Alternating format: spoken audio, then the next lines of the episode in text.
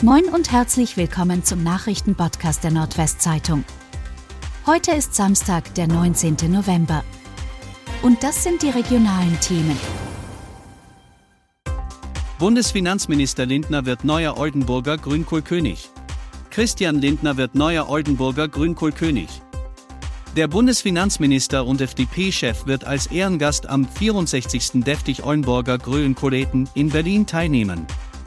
Das findet am 6. Februar kommenden Jahres statt. Mit Beginn der Traditionsveranstaltung endet auch die bisher längste Regentschaft einer Oldenburger Kohlmajestät.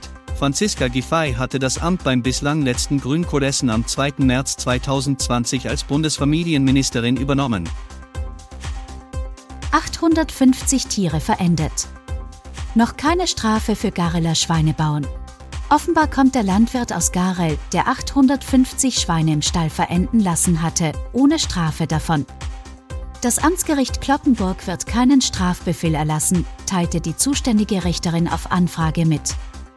Den hatte die Staatsanwaltschaft Oldenburg beantragt.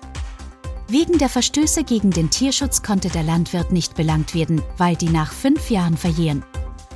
Daher war dem 49-jährigen ehemaligen Gareler vorgeworfen worden, die 850 skelettierten Schweinekadaver nicht unmittelbar beseitigt zu haben. Die Staatsanwaltschaft Oldenburg hat nun die Möglichkeit, sofortige Beschwerde gegen die Ablehnung des Straferlasses einzulegen. Oldenburger Jugendbuchpreis würdigt zwei Debütwerke. Der renommierte Kinder- und Jugendbuchpreis der Stadt Oldenburg wird in diesem Jahr geteilt. Die mit insgesamt 8000 Euro dotierte Auszeichnung erhielten am Freitagabend die in Hamburg lebende Illustratorin Sarah Christine Richter und der Berliner Autor Matthias Kohm, wie die Stadt mitteilte.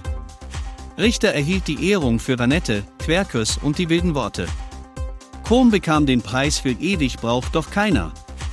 Die beiden setzten sich unter insgesamt 201 Einsendungen durch. Der Preis wird jährlich an Autoren und Illustratoren verliehen, die mit einem eigenständigen Werk zum ersten Mal an die Öffentlichkeit treten. Betrunkener Mitfahrer auf E-Scooter muss Führerschein abgeben. Auch einem betrunkenen Mitfahrer auf einem E-Scooter kann vorläufig der Führerschein entzogen werden, wenn dieser sich an der Lenkstange festhält.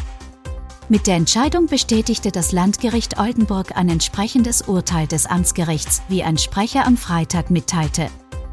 Zur Begründung hieß es, dass der Sozius durch das Festhalten das Fahrzeug mitgeführt habe. Im konkreten Fall stand der Beschuldigte hinter dem Fahrer auf dem Elektroroller. Bei einer Polizeikontrolle ergab sich, dass der Beschuldigte 1,2 Promille Alkohol im Blut hatte. Das Amtsgericht Oldenburg entzog ihm wegen Trunkenheit im Verkehr vorläufig die Fahrerlaubnis. Elfjähriger nach Unfall in Bramsche gestorben. Ein elf Jahre alter Junge ist nach einem Unfall in Bramsche bei Osnabrück im Krankenhaus gestorben. Das teilte die Polizei am Freitag mit. Die Staatsanwaltschaft Osnabrück ordnete eine Obduktion an. Das Kind war Anfang vergangener Woche von einem Auto überfahren und lebensgefährlich verletzt worden.